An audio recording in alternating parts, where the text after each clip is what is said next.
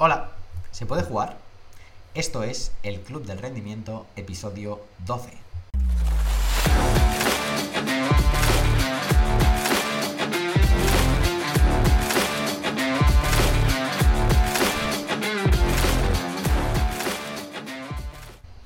Hoy tenemos a Aroa Sancho. Creo que va a ser un episodio súper especial que no te esperabas, pero que seguramente todos necesitamos. Aparentemente no tiene nada que ver con rendimiento, pero yo creo que sí que tiene que ver mucho, porque todo esto que hacemos tendría que llevarnos a hacer algo significativo y que pueda servir uh, para mucha gente y para muchos ámbitos. Ella es una especialista del mundo de la educación, de la educación física, tiene titulaciones para ser profe desde primaria hasta la universidad hecho un máster en educación bilingüe, ahora está haciendo temas de neuroeducación, una auténtica máquina, ha estado en mil proyectos, en mil países, ha conocido un montón de cosas y creo que nos puede dar un punto de vista muy guay. También está en la Federación Internacional de Educación Física y pienso que es un episodio que no podría ser mejor para cerrar esta temporada. Así que hoy la conoceremos un poquito mejor. Aroa Sancho, bienvenida. Gracias. ¿Qué tal? ¿Cómo estás? Muy bien, muy bien. Aquí hablando desde Tenerife. Eh, debo decirte que me hace mucha ilusión que, estés aquí y quería que vinieras, desde que hicimos el segundo episodio, quería que vinieras, porque me iluminé y dije, la última de la temporada tiene que ser Aroa. Ya te lo, te lo he dicho un poco por encima, pero al final todo esto del rendimiento que hacemos y de intentar mejorar y esta ambición y todo, no creo que tenga que ir a terminar siendo más guapos y más guapas, tiene que terminar yendo a, hacer algo significativo y, y, al final creo que es lo que tú haces, ¿no? Entonces, bueno, ya lo veremos a ver si la gente te, te descubre. Yo la primera pregunta que te quería hacer es, ¿la educación qué es para ti? Eso es una pregunta difícil, ¿eh? Pero para mí la educación es y debería ser eh, el lugar o el tiempo en el que eh, aprendemos a, tener herramientas para afrontar el día a día de la vida. O sea, va mucho más allá de, de tener un profesor o una profesora, de estar en un aula o en un espacio concreto, sino que educación eh, es a lo largo de toda la vida y hay que basarse más en las experiencias y cómo reaccionamos y aprendemos de ellas que, que, en todo lo que podríamos decir que es más académico. Yo te voy a decir que yo voy a ser muy hater con la educación. Yo soy, no sé si con la educación o con el sistema educativo, no lo sé, pero estoy muy cabreado con este tema. O sea, yo creo que los, los profes deberían cobrar mucho más, pero también se debería exigir mucho más. Y, y, no hablo de un profe en concreto que alguien me está escuchando ahora y se estará cagando en mí, sino el requisito de acceso, por ejemplo, creo que tendría que ser mucho más exigente. Igual que no cualquiera puede ser médico, pues mmm, cualquiera igual no puede ser profesor o profesora. Sí, con eso estoy de acuerdo, porque es verdad que hasta que como sociedad no valoremos el poder de la educación, que repito que para mí la educación no solo es en la escuela, sino que también podríamos hablar de educación social y en muchos otros ámbitos, no, no solo el académico, lo que entendemos por ir al cole, primaria, secundaria, universidad, etcétera. Eh, es mucho más amplio el concepto, pero evidentemente eh, hasta que no le demos, le demos un valor y, y se formen a buenos profesionales, eh, pues difícilmente vamos a cambiar todo el sistema, que estoy de acuerdo contigo que, que bueno, tiene mucho que mejorar. O sea, al final de lo, que me, de lo que yo me quejo es que pienso que es muy importante. Entonces, realmente decimos que es importante y no lo valoramos. Entonces, si, si, si el filtro que haces pues vale todo, es como si puedo aprobar a todo el mundo, pues al final yo estoy devaluando lo que hago, ¿no? Sí, lo que podríamos empezar a, a preguntarnos es qué evalúo, ¿no? Y qué significa aprobar. Me gusta, me gusta, me gusta. Pero, eh, claro, a mí siempre me ha dado la sensación contigo, que te conozco desde hace muchos años, ahora igual no estamos tan en contacto, pero siempre me ha dado la sensación de que tú veías en la educación algo más del uso que le damos actualmente. Como si para ti no fuera suficiente, pues alguien que le gusta ser profe, le gusta la educación, estudia algo relacionado, entra en un colegio, entonces para ti siempre, no sé, me da la sensación que te faltaba algo más, como el, colegio se te quedaba pequeño o, no sé, tenías una ambición diferente a la que a lo mejor hay en el mundo empresarial, que la gente quiere crecer de una forma determinada. Siempre me da la sensación esa, que a ti un colegio se te quedaba pequeño. Bueno, de hecho, eh, mi vida ha ido cambiando y actualmente estoy como docente, pero podríamos decir que en el ámbito social, porque de alguna manera las cuatro paredes de la escuela y cómo funcionamos a, través de exámenes, evaluando todo el día, pero de manera muy numérica, eso la verdad que me agobiaba y para mí eh, la educación o bueno, más que la educación, o sea, eh, niños y niñas que no tenían las mismas oportunidades, eh, los considerábamos muchas veces fracasos escolares, ¿no? Porque dejaban pues lo que entendemos por educación secundaria obligatoria, pero me he dado cuenta con el tiempo, ¿no? Y sobre todo con el trabajo que hago actualmente, que, la mayoría de estos niños y niñas que, salen del sistema educativo es porque no se les, se les ha ofrecido otra manera de hacer, ¿no? Y, con toda la inserción laboral que estamos haciendo actualmente, todavía me doy más la razón, ¿no? De que hay muchas cosas a mejorar y hay que cambiar la mirada en los centros educativos para poder atender a toda la diversidad que cada vez es más grande. Lo que pasa es que me parece curioso de ti que mm, hablas mucho de, de, que valoras mucho las experiencias en cuanto al ámbito educativo y de todo lo que se vive, sin embargo, eres de las personas que veo que se dedican al mundo de la educación que más se ha formado. O sea, tú pasas una etapa que te formaste muchísimo. Que si especialización en neurociencia puedo hacer, siempre te hacía la broma de que podías hacer clase a cualquier persona desde 6 hasta 26 años. Eh, no sé, eh, educación bilingüe. ¿Por, ¿Por, qué te formaste tanto? ¿Qué aprendiste más allá de los conocimientos? ¿O crees que, pues mira, tampoco me hubiera hecho falta y podría haber vivido experiencias y ya está? Bueno, que el mundo no se basa en materias. O sea, yo no voy por el mundo y solo veo matemáticas o solo utilizo lengua. O sea, eh, en el día a día utilizamos eh, un montón de aspectos eh, de manera totalmente conectada. Y para mí ser especialista solo en educación física, por ejemplo, ¿no? que es con lo que empecé, es como, vale, evidentemente el deporte tiene un potencial increíble si se usa bien a nivel educativo, pero es que también lo tienen las matemáticas o lo tiene la música o lo tiene el arte. Entonces, para mí era importante tener un conocimiento lo más amplio posible para poder integrar todo y poder dar la respuesta, o sea, la mejor respuesta posible, ¿no? ¿Y qué fue lo que mm, prendió esa llama en ti? No sé, no sé si hay algo diferencial que, no sé, ese fuego interior que tú has tenido siempre para, no sé, romper con todo solo por una idea. Yo te he visto en diferentes momentos de crisis profesional de que a lo mejor lo que estabas haciendo era guay, pero tú sentías que no, es que necesito salir, necesito hacer esto. Eh, incluso muchas veces perseguías algo que tampoco sabías qué forma tenía. Y, esto es algo que creo que le puede pasar a mucha gente en diferentes ámbitos, pero tú sentías que tenías que perseguirlo y que tenías que hacerlo. Entonces, ¿qué es lo que prendió esa llama para que tú tomas esas decisiones? Que al final también es un poco ir a contracorriente de lo que hacen los demás. Sí, bueno, al final es verdad que, bueno, no sé si todavía he encontrado mi lugar, pero eh, el cambio no es algo que me moleste, sino al contrario. O sea, creo que el cambio es una oportunidad de crecimiento y, encontrar tu lugar y lo que realmente te gusta mm, no queda otra que ir probando, ¿no? Y, es verdad que, mira, como hablábamos, ¿no? En el sistema educativo, todo el tema del fracaso eh, se ve como algo negativo o el conflicto como algo negativo, pero todo eso es potencialmente increíble para el aprendizaje, ¿no? Entonces, eh, si yo quiero eh, transmitir eso a mis alumnos y alumnas, creo que la primera experiencia la tengo que vivir yo, ¿no? Y sí que tuve la suerte de pequeña de poder viajar mucho, ¿no? Y, salir un poco de, mi burbuja de, Barcelona y el colegio y tal.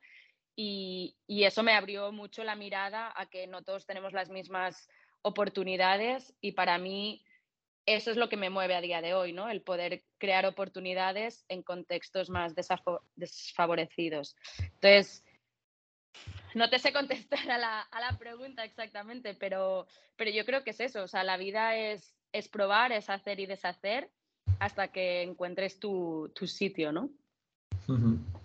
Y para que la gente entienda, ¿puedes explicar un poco cómo ha sido tu recorrido eh, hasta llegar donde estás hoy? Es decir, tú eres una chica que estudia ciencias del deporte, que le gusta la educación, pues luego hace un máster de educación, se especializa en educación física, entra en un colegio y hasta aquí es lo normal que hace todo el mundo.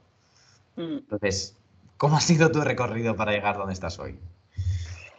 Bueno, ha, ha sido un poco, yo digo, la vida, ¿no? Te va llevando, supongo que también lo voy buscando, pero es lo que decía al principio, o sea, para mí entrar en un colegio era muy guay y, me encanta ser docente también, ¿no? Eh, en lo que entendemos por escuela, instituto, reglado, normalizado, pero siempre me faltaba algo, entonces siempre iba buscando como otras experiencias y, he ido un poco como cambiando de lugar de trabajo, pero siempre me movía lo mismo, que era trabajar con personas a través de la educación, a través del deporte y, sí que, bueno, eso, siempre en contextos pues un poco más complicados, sea porque hay una discapacidad, sea porque eh, no tienen referentes familiares, sea por, porque a nivel socioeconómico pues es bajo. Entonces sí que eso, he estado en escuelas, pero luego pues me fui a Perú, entonces ahí, por ejemplo, fue fue una experiencia vital súper importante, ¿no? El, poder eh, coordinar una pequeña escuelita, que los niños pudieran estar escolarizados en vez de estar por la calle. Eh, pero bueno, que no siempre ha sido en contextos eh, de pobreza extrema, sino que bueno, también estuve en Estados Unidos, ¿no? Y viví el sistema americano desde dentro, que, es completamente diferente y todo eso también me enseñó, ¿no? Y luego volví a Barcelona, así que volví a estar en una escuela pero siempre como que me faltaba algo, ¿no? Entonces, eh, el último cambio que hice fue hace tres años y, decidí pues trabajar para una entidad social, que al final soy docente igual, pero con contextos y adolescentes y jóvenes que, que, bueno, con lo que entendemos y sistema educativo, pues están fuera de él, ¿no? Pero la, bueno, estos tres años de experiencia me han demostrado que, reinsertarlos no es tan difícil, sino que simplemente se basa en, escuchar y encontrar otros caminos hasta que pueden estudiar algo que realmente les motiva, porque sin motivación, pues evidentemente no, no se llega a ningún buen puerto. Porque actualmente, ¿qué es lo que estás haciendo exactamente? Para que la gente entienda. Eh, estoy dirigiendo un proyecto social en Tenerife con adolescentes y jóvenes en riesgo de exclusión social. Es verdad que la mayoría son migrantes, porque ahora la situación migratoria en Canarias eh, está realmente complicada. De hecho, las cifras a día de hoy es que hay 4, más de 4.400 menores no acompañados en Canarias, eh, más todos los jóvenes y niños y familias que han llegado. Entonces, eh, estoy aquí liderando un proyecto educativo eh, enfocado eso a la inserción social, educativa y o laboral. Eh, también trabajamos, por ejemplo, con justicia juvenil, con jóvenes que, que consumen, eh, con jóvenes que están en situación de calle. Entonces, eso es, a través de la educación y sobre todo del deporte, pues conseguir esta reinserción. Luego te preguntaré cómo integras el deporte en todo tu trabajo, que tiene un factor diferencial bastante guay, pero te quería seguir preguntando sobre ti. vale vivir todas estas experiencias, tanto de viajes como la educación y la forma que ha tomado en diferentes sitios y en diferentes proyectos que has hecho, vivir todo esto, ¿tú crees que te ha cambiado o, simplemente te ha permitido ser más tú? Me explico. Creo que aquí hay una, una doble vía. O sea, hay gente que vive cosas que le impactan, le cambian y cambian un poco el chip y entonces a partir de ahí toma decisiones diferentes o vive de una forma diferente. Y en cambio creo que hay otra gente que hasta que no encuentra realmente su elemento, no consigue expresarse y ser él o ella al 100%. Entonces, no es que haya cambiado nada, es que por fin lo ha encontrado.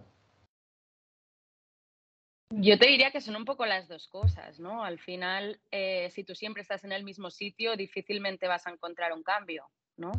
También para darte esta oportunidad y escucharte a ti mismo o a ti misma, necesitas vivir experiencias, incluso vivir momentos de soledad también, que, es otro tema que tenemos como mucho miedo. Y, vivir en el extranjero, tomar decisiones por ti mismo, eh, hacerlo sola, ¿no? que ha sido mi caso, yo creo que eso eh, me ha ayudado a, escucharme a mí misma, a conocerme y evidentemente todas las experiencias que he vivido pues me las llevo conmigo y siempre afectan de alguna manera. ¿Y cómo ves tú el papel, o sea, ahora ampliando un poco el foco de todo lo que has vivido, cómo ves tú el papel de la educación en la transformación del mundo y, cambio a nivel social? Es decir, ¿realmente se puede cambiar el mundo con la educación? Que para mí es el título de esta charla. ¿Pero es posible o es solo una idea y, algo que es un motor pero que realmente no se puede hacer? Yo creo que sí que es posible. Lo que pasa que la educación al final va ligada con la sociedad y con la cultura. ¿no? Entonces no, no es un ente que va solo y ya está. Pero sí que es de las herramientas más potentes y, entre comillas, más fáciles para intentar eh, producir o transformar la sociedad. Eh, ¿Qué ocurre? Que estamos en una sociedad en general muy individualista, ¿no? donde se busca el rendimiento en todos los ámbitos. Y, y en el fondo lo que queremos todos es bienestar. Entonces yo creo que la educación tendría que estar enfocada más a buscar ese bienestar ¿no? y esa empatía, porque no necesitamos tanto en la vida. ¿no? Entonces si, si bajáramos como esos niveles ¿no? de, de, competencia, por decirlo de alguna manera, yo creo que sí que conseguiríamos ¿no? que, que la sociedad pues estuviese mucho mejor o que por lo menos nadie eh, muriera de hambre o no tuviese acceso a la, a la, educación. Entonces yo creo que la clave es, es eso, es educar con la mirada de que todos queremos estar bien, ¿no? que queremos bienestar. ¿Crees que la competencia es mala? No, o sea, es mala en sus extremos.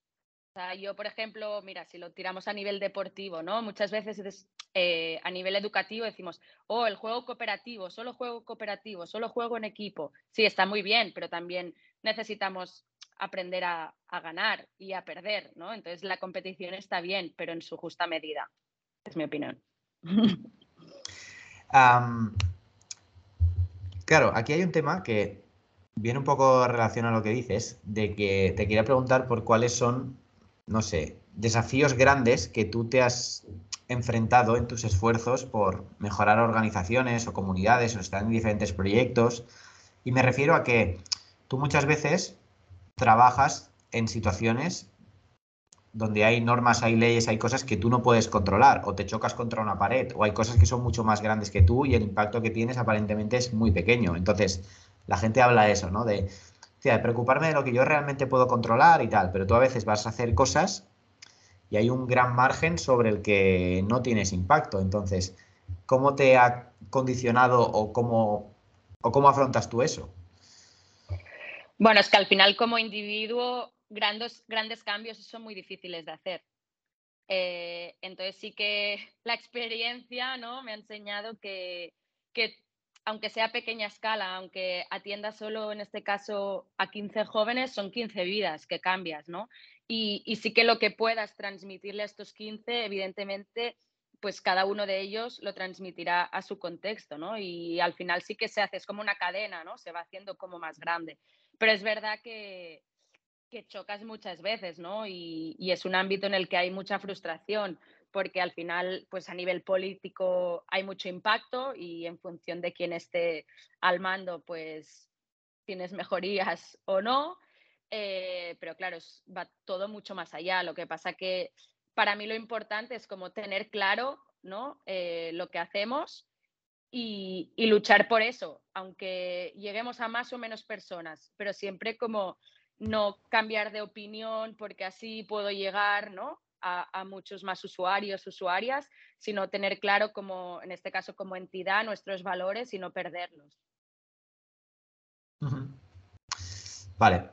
Y vamos ya al tema este del deporte, que aquí creo que puedes decir cosas bastante guays, que es, yo quiero saber cómo mezclas tú la educación, el deporte, la educación física, cómo lo utilizas como herramienta transformadora.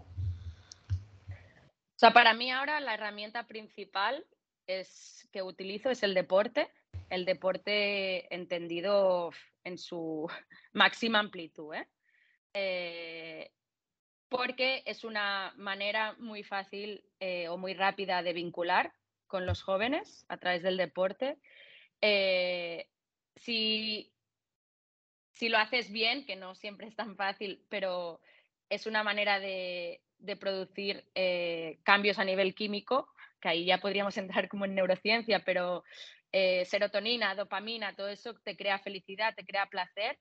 Y, si tu mente está sintiendo felicidad y placer, está abierta al aprendizaje. Entonces, a través del deporte buscamos esa conexión eh, que nos permita preparar a la persona para el aprendizaje, porque normalmente vienen, pues eso, con una mochila muy grande de experiencias normalmente negativas, ¿no? Y, como muy bloqueados hacia el aprendizaje. Y nosotros utilizamos el deporte para eso, o sea, para cuidar el cuerpo y la mente, que al final es lo mismo, están unidos, y las emociones, porque sin un control de las emociones o sin un, por lo menos, descubrimiento de lo que estoy sintiendo en cada momento, eh, es muy difícil ¿no? llegar a lo que podríamos entender como más académico. Entonces, eh, todo lo que es trabajo corporal, sea a través del deporte o también a través de la música, a través de la expresión corporal, la expresión plástica, es nuestra herramienta principal de trabajo para eso, ¿no? Para conectar eh, cuerpo y mente y preparar a la persona para el aprendizaje posterior. Aparte que, evidentemente, eh, a través del juego en equipo, pues trabajas un montón de valores, ¿no? Eh, empezando por el cuidarse unos a los otros, ¿no? Y luego lo que comentábamos, que la competitividad es buena también, ¿no? Y, y que hay que aprender de ello. Y, bueno, y toda la constancia, ¿no? La tolerancia, todos estos aspectos que, a través del deporte, si, tu foco de atención es eso, pues se puede trabajar muy fácilmente. Pero estas asignaturas que, vamos a hablar de asignaturas que tú dices de educación física, has hablado de música, has hablado de arte, aparentemente luego en un colegio académico reglado de aquí son casi las que menos importancia se le da o las que... Sí, o sea, siguen siendo las asignaturas María que decían, que decimos, pero son las más importantes a nivel de aprendizaje. ¿Y a esto se le puede dar la vuelta de alguna forma? Es decir, por ejemplo, hablando solo de la educación física, ¿crees que debería haber muchas más horas de educación física o se debería jugar mucho más en las otras asignaturas? También. O sea, yo creo que la educación física tendría que estar presente cada día. Eh, pero evidentemente, o sea, es que es muy difícil estar concentrado sentado en una silla durante una hora. Entonces, eh, eh, las clases sí que deberían, o sea, en las clases debería haber mucho más movimiento, pero igual que movimiento también muchos más ratos de, de, escuchar al alumno, ¿no? de darle voz, de retos, ¿no? porque todo lo que implique un reto, al final, a nivel neuronal, el alumno está trabajando unas habilidades, unas capacidades súper importantes para la vida. Entonces, sí, o sea, sí, sí, sí, la respuesta es positiva totalmente. Y te quería preguntar también por tus voluntariados y proyectos de estos que has hecho, porque me acuerdo hace años que si alguien quería quedar contigo en verano y tal, el sitio donde no te tenía que buscar era en Barcelona, que era donde vivías, ¿sabes? Porque tú tenías que salir de aquí cagando hostias. De las aventuras estas que vivías en tus veranos, ¿Puedes contar alguna aventura que dijeras, hostia, este proyecto fue súper guay? Por ejemplo, la, experiencia de, en Nepal me impactó mucho. Eh, estuvimos un mes viviendo en un orfanato, eh, un orfanato solo, donde solo había niños, em, en un pueblo muy rural, tocando ya con frontera con la India. Y, y había días que no teníamos ni agua. O había un pozo y para ducharse, para beber agua, había que sacar del pozo. Y luego la alimentación era a base de arroz picante para desayunar, comer y, cenar.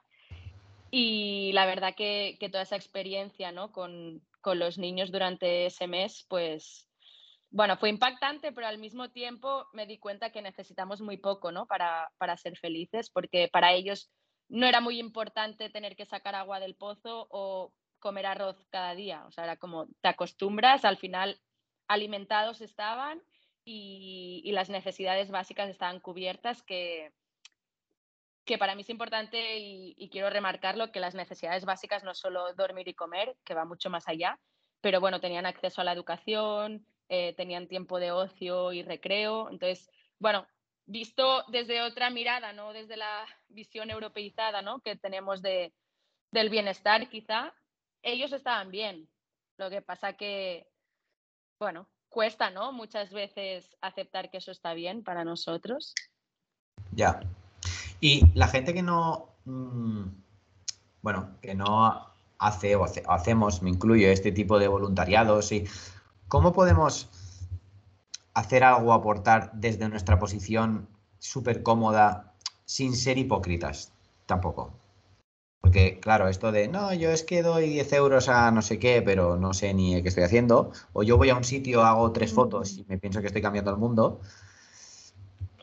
Mira, yo soy anti dar dinero y anti hacer fotos, justamente, porque eso es, es para ti, o sea, dándole dinero te sientes tú bien y haciendo fotos te sientes tú bien, pero no sé si el impacto hacia la otra persona es muy positivo. Eh, también es verdad, ¿no? Y es la pregunta que, me hacías antes, yo durante muchos años me he ido lejos, ¿no? A hacer voluntariados, a vivir experiencias, eh, hasta que me planteé por qué siempre te vas tan lejos, ¿no? Cuando cerca, en tu casa, en la esquina, en pues Barcelona, Tenerife, ¿no? Como, como estoy haciendo ahora, hay mucha necesidad, ¿no? Entonces, siempre se puede hacer algo. Y, para mí es importante que no se base en el dinero, ¿no? Porque al final tú puedes dar dinero, pero no sabes muy bien o muchas veces en qué se va a utilizar, eh, no sabes si esa persona realmente lo que necesita es dinero en ese momento. Yo cuando me piden dinero por la calle, eh, nunca doy y muchas veces lo que hago es le pregunto si quiere comer, por ejemplo, y he invitado a comer muchas veces, ¿no? Em, pero que para mí yo creo que lo importante es dar tiempo. Y, yo es lo que trabajo también, ¿no? Con los chicos y chicas que tengo actualmente, porque eh, si siempre piden porque tienen la necesidad, ¿no? Eh, puede convertirse en algo malo que se acostumbren siempre a pedir, ¿no? Entonces, siempre intentamos como hacer un retorno a la comunidad y decir, vale, con mi tiempo, ¿qué puedo hacer? ¿Puedo ir a comprarle eh, al súper a una mujer mayor que ella sola no puede? pues quizá eso es una buena acción, ¿no? Y estoy ayudando a alguien y a mí me cuesta 20 minutos de mi día. Eh, puedo hacer actividades con personas con discapacidad y ofrecer, yo qué sé, mi espacio, mi tiempo, mi conocimiento. Pues lo hago, ¿no? Y todo eso cambia vidas al final. Me parece brutal la idea esta de ayudar con tu tiempo, que al final es lo más valioso que tenemos y a lo mejor también sería una forma de no malgastarlo tanto. Sí, y por ejemplo, ahora tenemos un gran problema con la gente mayor, ¿no? Cada vez eh, se viven más años, pero también la gente mayor eh, convive con la soledad muchas veces, ¿no? Entonces, con ellos simplemente que les des tiempo, ¿no? Y un poco de conversación, muchas veces ya estás solucionando eh, un problema y alargando vida. Ya, sí, sí, 100% de acuerdo. Luego hay una pregunta que yo te quería hacer que, bueno, yo creo que todo el podcast es por esta pregunta.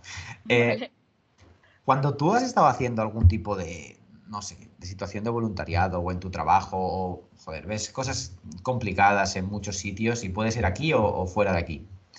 Y luego coges, abres y miras el Instagram, ¿no te explota la cabeza? A veces sí. sí, pero también es importante porque eso bueno, mira, eso no lo he explicado, pero yo estuve un año en Grecia eh, trabajando en campos de refugiados. Y, esa experiencia, cuando la estuve viviendo in situ, como que, o sea, te afecta, pero vas tirando, ¿no? Porque vas a tope y no tienes mucho tiempo para pensar. Pero recuerdo volver a Barcelona, ¿no? Y, ir a tomar unas cañas con unos amigos y ponerme a llorar, ¿no? Y ahí es cuando me empezó a salir eh, todo lo que viví, ¿no? Ese tiempo en campos de refugiados. Pero al mismo tiempo no podemos como dejar de, vivir y de hacer cosas que tenemos la suerte de hacer porque otros no pueden, ¿no? Entonces, para mí la reflexión con este ejemplo es como, pues yo puedo ir a tomarme una cerveza con unos amigos, pues voy, ¿no? Eh, porque al final hay que vivir, ¿no? Y, y, es que si no te metes también como en un bucle de, o sea, yo recuerdo un año, ahora no sé si, fue el año del que estuve en campos de refugiados, pero que volví de alguna de estas experiencias, ¿no? Y justo era Navidad y, me preguntaban, ¿no? ¿qué quieres para Navidad? Y era como, no quiero nada, ¿sabes? Como, ¿cómo voy a pedir yo ahora cosas eh, cuando vengo de donde vengo, ¿no? Pero es verdad que eso hay que trabajarlo también y no, y no por haber vivido pues situaciones complejas dejar de disfrutar de, de tu tiempo y de tu gente, ¿no? Y un poco de lo material también. Es verdad que no soy muy materialista actualmente, pero bueno, pues viene Navidad, viene Navidad, ¿no? Viene tu cumpleaños, pues es tu cumpleaños y siempre se agradece, ¿no? Algún detalle. Eh, a ver, está claro que si, o sea, si tienes la oportunidad de, disfrutar y renunciar a hacerlo, tampoco tiene mucho sentido. Pero, ¿crees, y esto es una pregunta que he hecho a varios invitados y cada uno desde su posición la ha cogido a su manera, ¿crees que necesitamos pasarlo mal para aprender algunas cosas? O sea, ¿es necesario comer un poquito de mierda o no? Mm, yo creo que sí, ¿eh? te contestaría que sí. Lo que pasa que también pensaba que con la pandemia aprenderíamos mucho y creo que a la gente se la ha olvidado. Entonces, bueno, a nivel individual sí, a nivel social creo que nos queda mucho, mucho recorrido todavía. Vale. Eh, y relacionado un poco con esto, yo te quería es que lo, has dejado caer tú y me parece un tema muy importante, porque cuando tú te dedicas a ayudar a la gente, que en parte si nos queremos convencer lo hacemos todos, pero la realidad es que no, eh, claro, tú al final ves como mucha desgracia constantemente, ¿no? Eh, ¿Cómo manejas ese equilibrio entre tu pasión por la educación y ocuparte de los demás y ofrecer lo mejor con tu autocuidado y tu propio bienestar? Porque al final sin querer te puedes meter en un bucle, ¿no? Sí, sí, sí. Bueno, ese es el gran qué de, mi trabajo actual, ¿no? Porque, eh, bueno, una cosa que quiero destacar es que yo siempre digo que yo no ayudo, sino que acompaño, ¿vale? Porque el potencial lo tiene cada persona. Entonces, simplemente intento dar el espacio y las herramientas para que esa persona pues pueda, queda muy bonito, pero que pueda volar. Entonces, no me gusta mucho como la, la palabra ayuda. Eh, pero sí, o sea, hay que cuidarse porque sí, es muy bonito lo del trabajo es el trabajo y luego desconecta en tu casa, pero cuando trabajas con personas y más en estas situaciones complejas, es muy difícil no llevárselo a casa, ¿no? Entonces sí que, bueno, a mí me ayuda mucho el deporte también.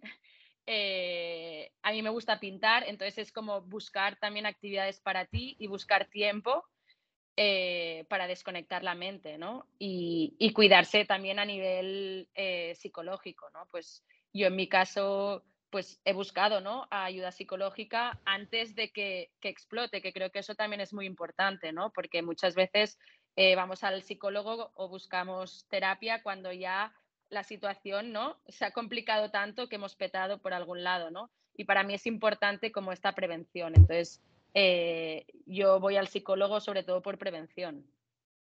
Porque tú crees que en tu trabajo también te desensibilizas un poco o no? Es decir, yo qué sé, la gente que está acostumbrada a, dar malas noticias constantemente por su trabajo, ¿no? O que conduce ambulancias o el que no. Pues al final llega un punto que hay situaciones que a la gente le afectan de una forma que tú estás tan acostumbrado que las ves un poco diferente. ¿A ti eso te pasa o no?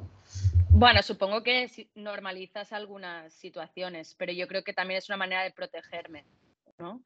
Eh, pero sí que intento como darle la vuelta, ¿no? Y como con los años vas teniendo como buenas experiencias que vinieron de malas, ¿no? Y ves que el cambio es posible, intentas quedarte con eso, ¿no? De paciencia, tiempo al tiempo, ¿no? Hasta que, que eso, que, que no puedes salvar a todo el mundo, evidentemente, pues de, todos los adolescentes y jóvenes que, han, que, han, pasado por Superacción, que han pasado un poco por mis manos, que han asistido a formación. Eh, no todos son casos exitosos, ¿no? Pero sí muchos, o por lo menos salen mejor de lo que entraron, y para mí eso es lo importante y lo que me hace seguir. Claro, es que con lo que tú dices me, me hace pensar en un tema y es que, porque ahora te iba a preguntar sobre felicidad, pero tú igual necesitas un, trabajo de moverte en esa línea o en esa balanza de, tú puedes pensar en toda la gente que has ayudado, pero también puedes, acompañado, perdón, o ofrecido tu tiempo, pero también puedes pensar en, todo lo que te queda por hacer, que siempre es mucho más, y es como que nunca, tu trabajo nunca termina. Entonces, claro, no sé hasta qué punto puedes estar contenta y satisfecha o hasta qué punto es como una carrera que no, no, no voy a llegar nunca al final. Pero intento quedarme con las pequeñas cosas, ¿eh? O sea, es lo que decía antes, o sea, lo de cambiar el mundo ya ha pasado de fase. O sea, es como intentar transformar cada vida con la que me cruzo, ¿no? Entonces, me quedo con esas pequeñas cosas, porque si no, sí que es muy desgastante. Entonces, ahora voy a entrar a lo que te quería decir, que, ¿qué es para ti la, la, felicidad? Es decir, no sé si en diferentes lugares del mundo que has estado has visto que la felicidad son cosas diferentes o al final realmente todos queremos lo mismo, no lo sé. Bueno, la felicidad va con el bienestar.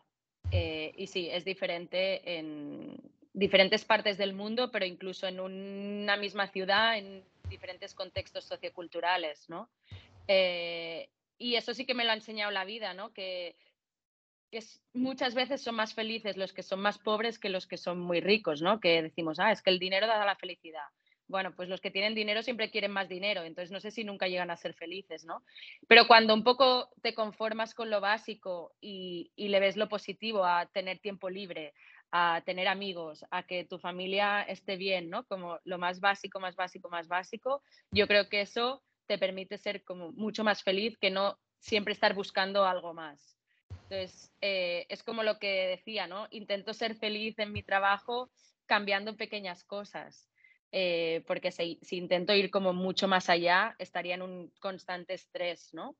¿Y cómo crees que podemos ser más felices nosotros o sentirnos mejor en nuestro entorno cómodo y privilegiado? O sea, intentar ser más felices necesitando menos cuando estamos en un entorno que cada vez nos ofrece más por menos esfuerzo y, nos ofrece mucho más de cosas que realmente no necesitamos, pero nos acabamos convenciendo, nos acaban convenciendo de que sí, y es un bucle que parece que va a más. Entonces, ¿qué podrías decir tú para ayudar a gestionar un poco eso? Yo creo que nos tenemos que exigir menos.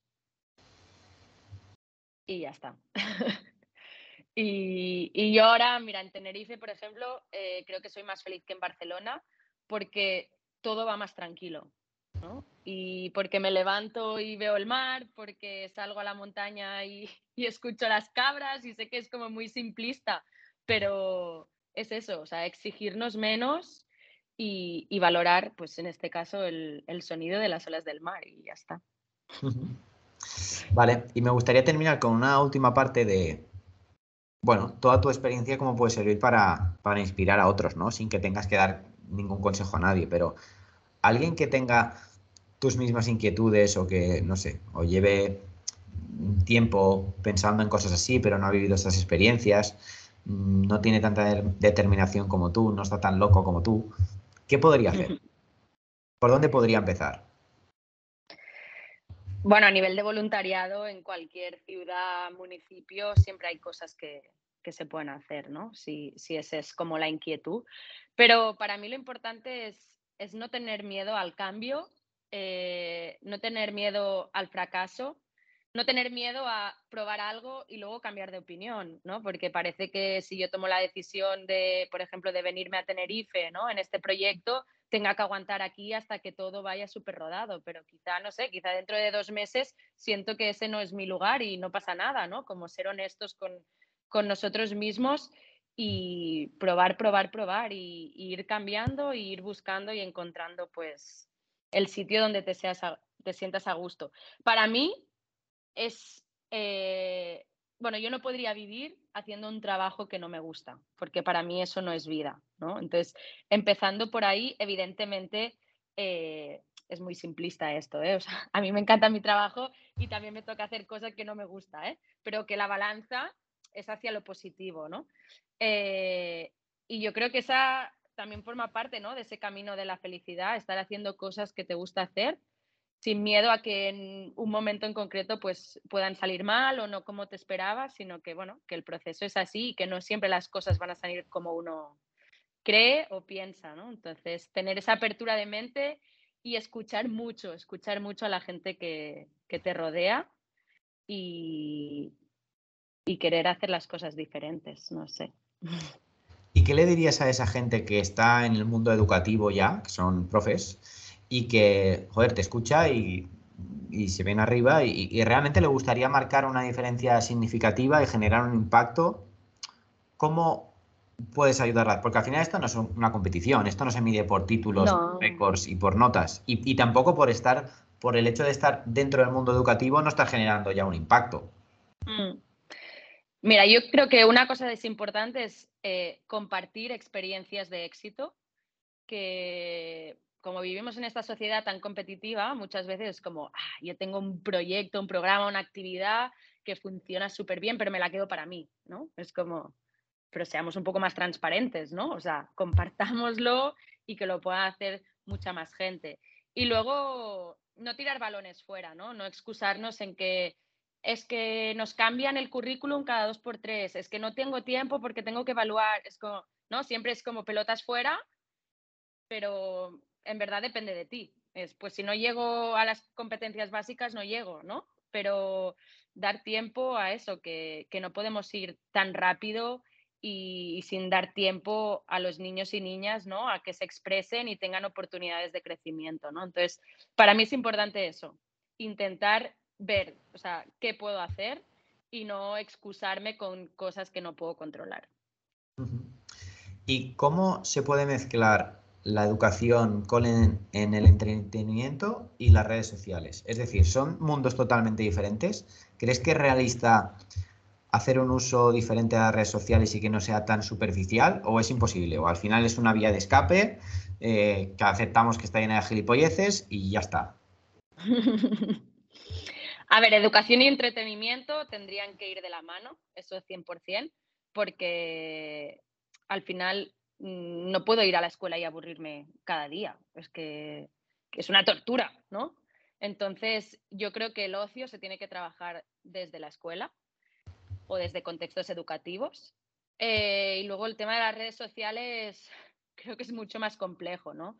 Evidentemente también tienen un potencial muy bueno, pero sí que se están convirtiendo un poco en aparentar, ¿no? En, en mostrar todo lo bonito de la vida, ¿no? Y todo súper idílico, pero nadie vive en un paraíso 24 eh, horas, 7 días a la semana, ¿no? Vale. Pues nada, hasta aquí ha llegado esto. ¿Has estado a gusto? Sí, muchas gracias. Yo estoy muy contento de que hayas venido. Creo que todo el mundo debería tener la suerte de tener un Aroa Sancho cerca. Eh, ahora la gente de Barcelona lo tenemos muy cerca, pero, pero bueno, como estás en todo el mundo, eh, yo siempre dejo que la gente se despida como quiera y pues esto lo cierras tú. Pues nada, solo yo sé que es un tema muy complejo, que es muy fácil de decirlo y un poco más difícil de hacerlo, pero que pequeños cambios o pequeñas transformaciones que pueden parecer como casi sin importancia eh, pueden cambiar la vida de personas. Entonces animo a todo el mundo hacer esas pequeñas cosas eh, para que tengamos un mundo bastante mejor. Y hasta aquí el episodio de hoy, pero también esta temporada. Espero que te haya gustado, espero que la hayas disfrutado. La verdad es que este proyecto empezó con unas ideas que se han mantenido y algunas han ido evolucionando a lo que nos hemos ido encontrando. Ha sido un viaje súper guay, espero que te haya gustado. Quizá habrá más, no lo sé. De momento, si te ha gustado, ayúdanos a que esto llegue a más gente, compártelo y si no estás suscrito o suscrita a la newsletter, puedes apuntarte que tienes el enlace en la descripción. Ahí estaremos más cerca, ahí te enterarás de todo lo que hagamos próximamente y quizá nos vemos en el siguiente.